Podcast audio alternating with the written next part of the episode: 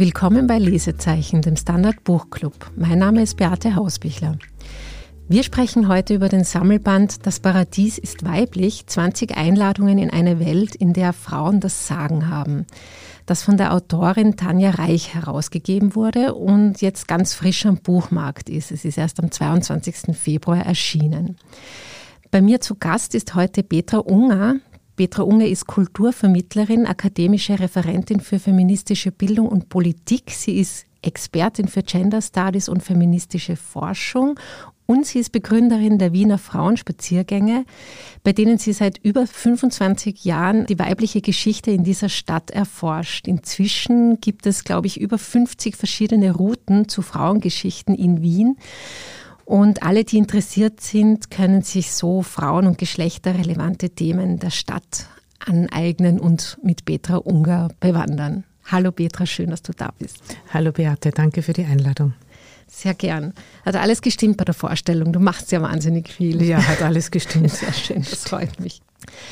Ja, noch ein paar kurze Sätze zum Buch, bevor wir ins Gespräch gehen. Wie gesagt, es ist ein Sammelband. 20 AutorInnen haben über eine Welt nachgedacht oder sollten über eine Welt nachdenken, in der Frauen in sämtlichen Bereichen unseres Lebens das Sagen haben, wie schon der Klappentext ankündigt. Und es wird einfach zentral die Frage in den Raum gestellt, was wäre, wenn wir in einem Matriarchat leben würden? Dafür konnte Tanja Reich Autorinnen wie Kybra Gümüşay, Mitu Sanyal, Julia Korbig, Emilia Rorg, Margit Schreiner und viele mehr gewinnen. Also es sind wirklich ähm, ja, hochkarätige AutorInnen mit dabei. Interessanterweise gibt es aber kaum jemanden in dem Buch, der jetzt der Vorstellung nachhängt, was wäre, wenn jetzt Frauen regieren würden. Das fand ich recht spannend. Also dieses Thema, eine Welt, in der Frauen das Sagen haben, das bleibt doch eher auf das Buchcover reduziert. Petra, Du hast mich vor etwa zwei Wochen, als wir beide die Bücher zugeschickt bekommen haben, angerufen. Und als ich deinen Namen am Display sah, dachte ich schon, oje, Petra wird vielleicht abspringen. Und du meintest tatsächlich, na ja, du weißt nicht so recht, Matriarchate sind jetzt nicht so deins. Jetzt hast du das Buch gelesen. Hat sich jetzt doch was verändert in deiner Position diesbezüglich? Ja, also ich bin sehr froh, dass du mich davon überzeugt hast, das trotzdem zu lesen, weil es mir tatsächlich eine riesige Freude gemacht hat, diese unglaubliche Vielfalt an sehr verschiedenen Texten zu mhm. lesen. Und warum ich zuerst gemeint habe, ich sei nicht die Richtige, hat damit zu tun, dass ich selbst immer eine große Distanz zu Matriarchatstheorien mhm. gehalten habe. Das heißt, in meiner Auseinandersetzung mit den verschiedensten feministischen Theorien war das eine, die mir am wenigsten zugesagt hat weil ich sehr bald den Eindruck hatte, da fehlt tatsächlich die Fundierung, das ist mir zu einfach, das Umdrehen, wie ich aber jetzt aus diesem Buch auch, und es gibt ja am Anfang und am Schluss zwei sehr, würde ich mal sagen, wissenschaftliche Texte, aber leicht lesbare Texte als Klammer vorne und hinten. Und das mhm. finde ich auch sehr gelungen, das so anzuordnen. Mhm. Ist mir schon auch bewusst geworden, dass es durchaus auch auf meiner Seite sowas wie ein Vorurteil war, dass es ja bei Matriarchatstheorie nicht nur um die Umkehrung geht, also Macht, alle Macht den Frauen und dann wird alles besser und die essentialistische Annahme, also die Annahme, dass es ein weibliches und ein männliches unveränderbares Wesen gibt im Sinne einer unveränderbaren Essenz. Und wenn man das dann austauscht, dann ist das bessere Wesen die Frau und dann würde in der Welt alles besser werden. Also das ist natürlich eine Fantasie, die die Matriarchatsidee ankurbelt, ist natürlich auch ein bisschen aus meiner Sicht eine Übergangsphase vielleicht auch der zweiten, ersten und zweiten Frauenbewegung gewesen, nämlich sich zu fantasieren als etwas Mächtiges. Mhm. Und ich glaube, das braucht es auch aus einer ohnmächtigen Position heraus einmal ein paar Machtfantasien. Mhm, mh. Und trotzdem war diese Art der Vorstellung einer Frauenherrschaft für mich nicht praktikabel und auch nicht interessant, wohlwissend. Vor allem aus den Texten, die ich dir gegenüber ja auch schon erwähnt habe, von Christina Thürmer-Rohr über die Mittäterinnenschaft von Frauen. Ja. Also die Frauen, die ihren Anteil haben am Machterhalt der Männer und wie Christina Thürmer-Rohr das nennt, an der Machtermächtigung der Männer. Also mhm. würden wir den Männern nicht immer so applaudieren, würden wir sie nicht immer so unterstützen, würden wir ihnen nicht immer alles abnehmen, hätte diese patriarchale Gesellschaftsform oder diese verschiedenen patriarchalen Gesellschaftsformen vielleicht weniger Chance oder weniger Boden. Mhm. Aber das ist zum Beispiel etwas wahnsinnig Interessantes und das fehlt mir in dem Buch schon, oder? Also diese Perspektive, was tun wir Frauen, um die Verhältnisse zu festigen oder immer wieder neu zu installieren, auch wenn sie schon brüchig geworden sind. Ich habe daran gedacht, weil du das am Telefon gesagt hast. Die Frigga Haug hat ja auch viel darüber gesprochen und geschrieben, über diese Mittäterinnenschaft und das kommt gar nicht vor, zum Beispiel im Buch. Genau, das ist mir auch aufgefallen, dass ja. das nicht vorkommt. Es kommt einiges nicht vor, muss ich sagen. Trotzdem, oder vielleicht von der anderen Seite her argumentiert, ich habe den Eindruck, es ist ein Buch von und für Mittelstands- und akademische Frauen. Mhm. Und hat. Wieder mal. ja, möchte man so sagen. Ja. Aber trotzdem, ich habe dazwischen gelacht, ich war dazwischen irritiert bei manchen Texten, ich war wunderbar informiert, ich habe Details gelesen, die mir so niemals in den Sinn gekommen sind. Ich habe wunderschöne Metaphern mitgenommen aus manchen Texten. Mhm, mh.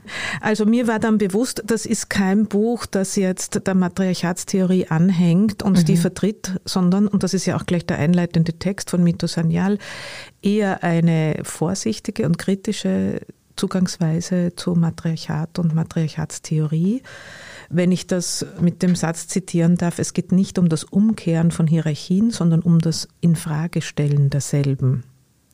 Und das war genau das, was meine Kritik an der, an der Matriarchatstheorie war. Mhm, mhm, Allerdings muss ich jetzt, um auch mit der äh, Gertraud Klemm zu sprechen, dass es ja auch durchaus ein Missverständnis ist, dass das ja in den Matriarchatstheorien häufig gar nicht gemeint war. Genau, das ist eben das große Missverständnis, das ja auch gefährlich ist, weil das schreibt ja auch die Gertrud Klemm dass diese Abwehrhaltung oder sehr aggressive Haltung gegen Feminismus zum Beispiel genau aus diesem Missverständnis resultiert, dass man einfach jetzt hergeht und die Verhältnisse umkehren will.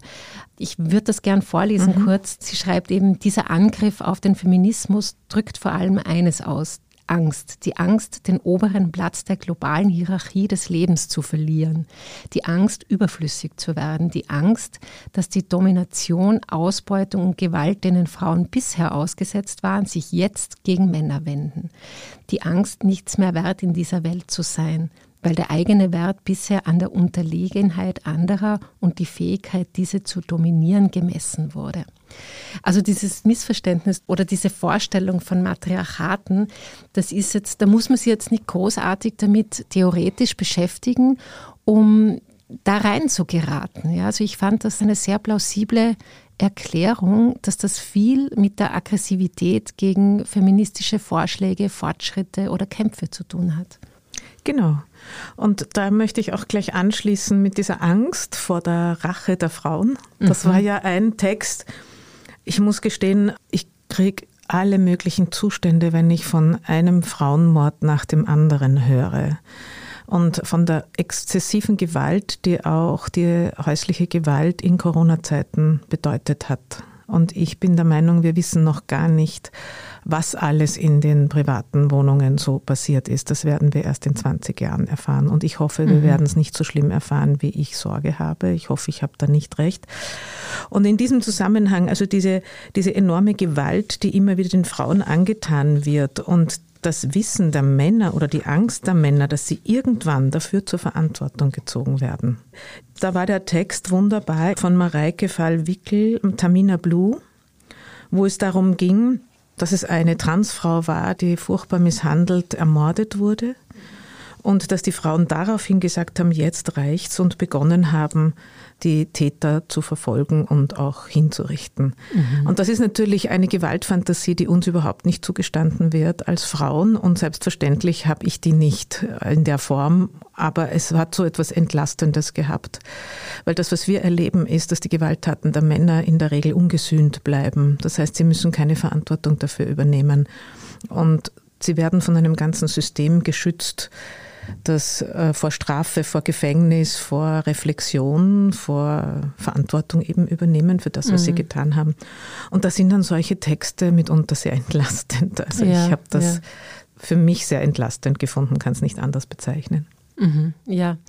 Wir leben ja jetzt gerade im Zuge des Krieges in der Ukraine beispielhaft alles, was wir jemals über toxische Männlichkeit gelesen haben oder gehört haben. Äh, das ist irgendwie jetzt wieder so beispielhaft. Gestern war der Equal Care Day und da lesen wir, dass die Frauen halt auch im Jahr 2022 vorwiegend das Kümmern äh, übernehmen, unentgeltlich, um dann in Frauenarmut zu landen. Und auf der anderen Seite sehen wir eben diese diese Militarisierung und wissen, dass schon vor 40 Jahren der Klaus Develey diese Zusammenhänge zwischen Militarisierung und Männlichkeitsvorstellungen, also das ist ja fast schon karikaturenhaft, ja, was wir da erleben, was jetzt Männlichkeit und Weiblichkeit betrifft.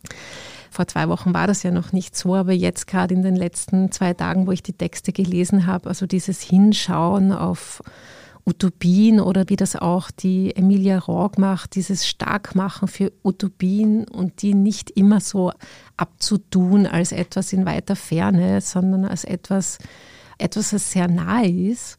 Und da gab es zum Beispiel einen sehr schönen Text von der Julia Korbig. Ähm, das ist eine äh, jüngere Schriftstellerin, die eben ein Szenario zeichnet, das in der näheren Zukunft spielt, wo sie so in einer Hausgemeinschaft leben und äh, wo eben alle zusammenhelfen, was diese Aufgaben des Kümmerns betrifft, wo sie dann irgendwie so ein bisschen schauderhaft zurückschauen in unsere Gegenwart, wo sie dann sich erzählen, ja, früher haben halt die Frauen sich, sich alleine um die Älteren gekümmert, um die Kinder alleine gekümmert oder die älteren Menschen sind abgeschoben worden in Altenheime.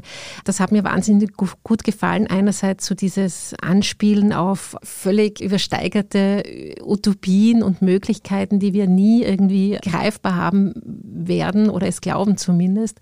Und andererseits so diese Geschichte, wo es so eigentlich Kleinigkeiten sind, die wir anders machen äh, müssten und dann wären wir eigentlich schon mittendrin in der Utopie. Mhm. Also das hat mir gut gefallen, ja. Ja, ich möchte da vielleicht ganz kurz anschließen mit zwei Sätzen. Das eine ist, dass auffallend lange Jahre wir uns in Dystopien ergangen haben. Die letzten Jahre, um nicht zu sagen Jahrzehnte, gab eine Publikation die andere und hat ein noch schrecklicheres Bild gezeichnet der Welt und eine noch schlimmere Dystopie. Und ich habe mir schon vor einigen Jahren gedacht, wann kommen wir endlich wieder ins Utopien schmieden, anstatt mhm. uns den Weltuntergang vorzustellen in allen äh, schillernden Farben ich finde, wir stehen knapp davor, wenn wir uns diese Vielzahl an Krisen ansehen. Ich will aber überhaupt nicht dystopisch sein, sondern ganz im Gegenteil. Wann, wenn nicht jetzt, ist Zeit für Utopien, für die Entwicklung einer besseren Idee. Und was uns Corona und auch die aktuelle weltpolitische Situation zeigt, ist, dass wohin das Geld geht, eine politische Entscheidung ist. Es ist noch nie so viel Geld in so kurzer Zeit locker gemacht worden, wie einerseits in die Covid-Bekämpfung und andererseits in die Kriegsindustrie und Rüstungsindustrie, die ja jetzt die einzigen und wahren Profiteure sind und die Hauptverantwortlichen auch für diese dramatische Situation, in der wir jetzt stehen. Und da bin ich schon der Meinung, dass wir das als Lehre uns mitnehmen können aus diesen vielfältigen Krisen. Es ist eine Entscheidung von uns, von uns allen, ob wir in die Richtung gehen oder in die andere Richtung. Und da ist dann wieder Handlungsmöglichkeit drinnen. Also dort ist auch das Ende der Ohnmacht dann, finde ich. Also das kollektive Zusammenschließen, um eine Utopie zu schmieden das kollektive Austauschen, wie das auch jetzt in diesem Buch so vielfältig ist, das Austauschen, und das habe ich auch so gut gefunden an dem Buch, von unterschiedlichen Zugangsweisen, die mhm. mit viel Humor, also nicht nur wissenschaftlich, und stellenweise war es sehr hochschwellig und hat Englischkenntnisse vorausgesetzt und manche Texte setzen auch Gender Studies voraus, um den wirklichen Inhalt zu verstehen. Mhm. Aber es gab auch viele Texte, die schlicht vergnüglich waren und auch Aussagen, die schlicht unterhaltsam waren. Also ich habe die Geschichte beispielsweise mit dem Clownfisch wunderbar gefunden. Ich darf das vielleicht ganz kurz noch erläutern. Die Geschichte des Clownfisches ist von Margit Schreiner. Clownfische können das Geschlecht wechseln. Solange die Clownfischmännchen unter Stress stehen, wird die Geschlechtsumwandlung verhindert. Sind sie einmal nicht unter Stress, verwandeln sie sich sofort in Weibchen. Die Clownfischchefin jagt die Männchen, um nicht ihre Chefinnenposition zu verlieren, und stirbt eine Chefin, wird das nächstgrößte Männchen zum Weibchen. Und dieser Text ist jetzt nicht nur diese Metapher, sondern ist auch ein Text, der so ein bisschen mischt Erfahrungsberichte und eine Reflexion über Matriarchate, was das wohl sein könnte. Mhm. Aber diese Metapher ist doch wunderbar. Also die mhm. hat mir ein herzliches Lachen ins Gesicht gezaubert, weil ja das so spielerisch sichtbar macht, wie alle rennen um ihre Geschlechtsidentität, wie alle irrsinnige Purzelbäume schlagen, damit sie ja in eine Kategorie Mann, Frau einteilbar sind. Mhm. Mhm. Und was für eine große Angst es gibt, einmal nicht männlich oder nicht weiblich zu sein. Also das sind wunderbare Anspielungen auf, auf die Notwendigkeit von Veränderung, die Notwendigkeit von Utopie. Und zu der Notwendigkeit von Utopie gehört ja dann auch, wie glaube ich auch der Text Queertopia zeigt, dass eben diese Geschlechterüberschreitung damit zu tun hat. Und um nochmal zurückzukommen zu der aktuellen kriegerischen Situation, die wir heute haben, ich bin auch der Meinung, wir haben vielleicht den toxischen Männern zu viel Raum gegeben. Wir wissen mittlerweile in der Genderforschung, dass es verschiedene Formen von Männlichkeit gibt oder Männlichkeit zu leben gibt. Und diese Art der Männlichkeit hat in den letzten Jahren unheimlich an Zulauf gewonnen und an Macht gewonnen. Und ich möchte ganz polemisch sagen, nehmt diesen toxischen Männern endlich die Welt aus den Händen. Mhm. Gut, aber ich würde sagen, äh, vorher brauchen wir noch eine kurze Pause und wir reden dann danach noch weiter über das spannende Buch herausgegeben von Danja Reich. Guten Tag, mein Name ist Oskar Bonner. Ich habe den Standard gegründet, weil es damals einfach keine unabhängige liberale Qualitätszeitung gab. Guten Tag, mein Name ist Anna Haber und ich lese den Standard, weil er genau das noch immer ist. Und das ist heute so wichtig wie damals. Der Standard, der Haltung gewidmet. Hallo zurück bei Lesezeichen. Petra, du hast äh, vorhin erwähnt, es gibt auch wirklich sehr witzige Stellen und lustige Stellen in diesem Buch. Es ist auch ein kleiner Comic drinnen, der heißt Die Verlegerin.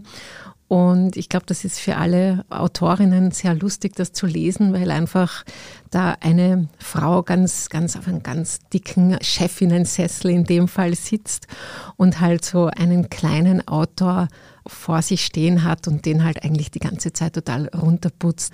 Also Männerliteratur, das sei halt schon eine Nische und alles sowas, was sich wahrscheinlich in den letzten Jahrzehnten ganz, ganz viele Autorinnen anhören haben müssen und es ist auch wahnsinnig nett gezeichnet. Also Insofern, weil wir vorhin gesagt haben, die Unterdrückung jetzt einfach in die Hand der Frauen zu geben, das geht natürlich nicht. Aber sehr lustig ist natürlich oder sehr erhellend ist natürlich, wenn man wirklich die Bilder umdreht. Ja, also einfach das Verhalten von, von Männern und Frauen verkehrt, dann kommen schon sehr viel, sehr klare Bilder raus, oder?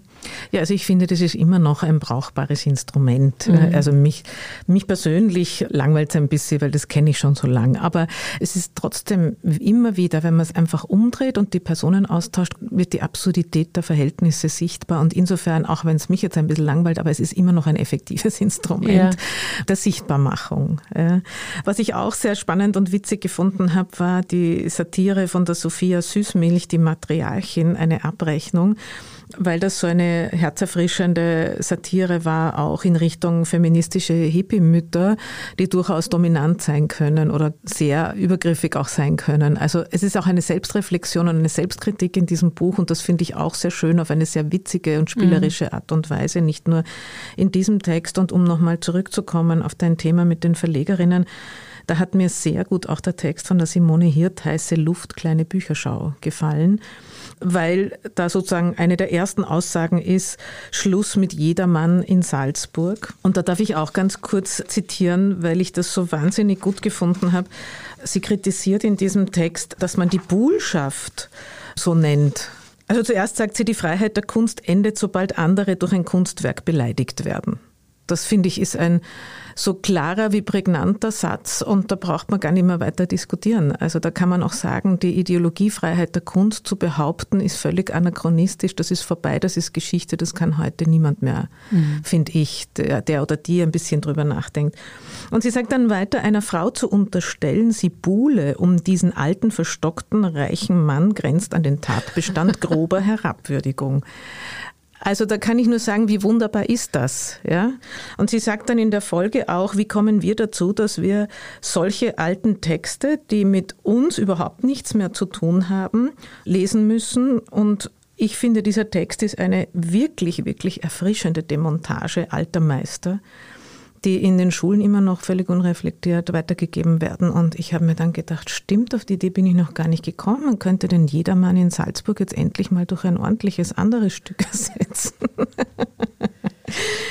Das ja, ist also ein das ist ziemliches Tabu, würde ich sagen. Genau, und das, das ist das Schöne auch an dem Buch. Es sind die einen oder anderen Tabubrüche drinnen. Also es sind verschiedene Gender-Theorien auch ablesbar, wenn man es weiß und mhm. sie kennt. Also es ist zum Beispiel von Shida Baisar, ich hoffe, ich spreche es richtig aus, die Erzählung von Frauen, die einander unterstützen, die sich auch aufeinander beziehen. Das hat mich an die Idee der Genealogie erinnert, vor allem von den Italienerinnen. Mhm. Also dieses sich beziehen aufeinander und da andere Schlüsse draus zu ziehen, mhm. mit den gleichen Lebenswirklichkeiten und den gleichen Prägungen und daraus Solidarität und Unterstützung abzuleiten.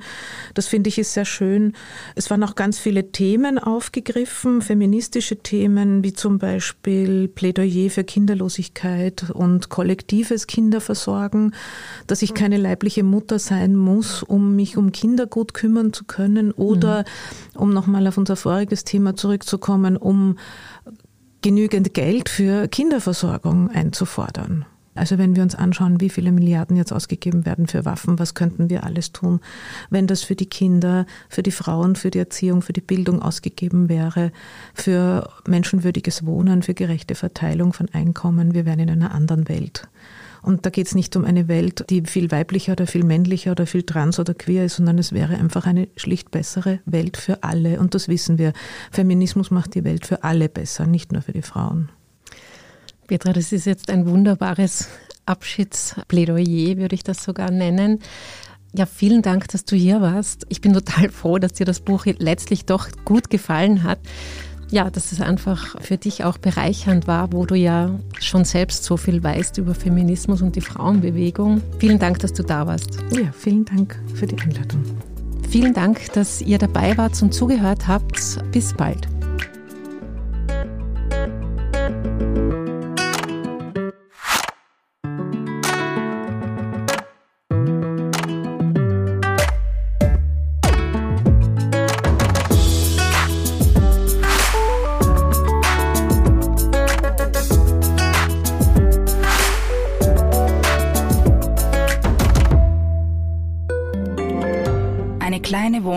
Im Zentrum. Das wär's. Ich will ein richtiges Zuhause für meine Familie. Mein Traum, ein Haus am See.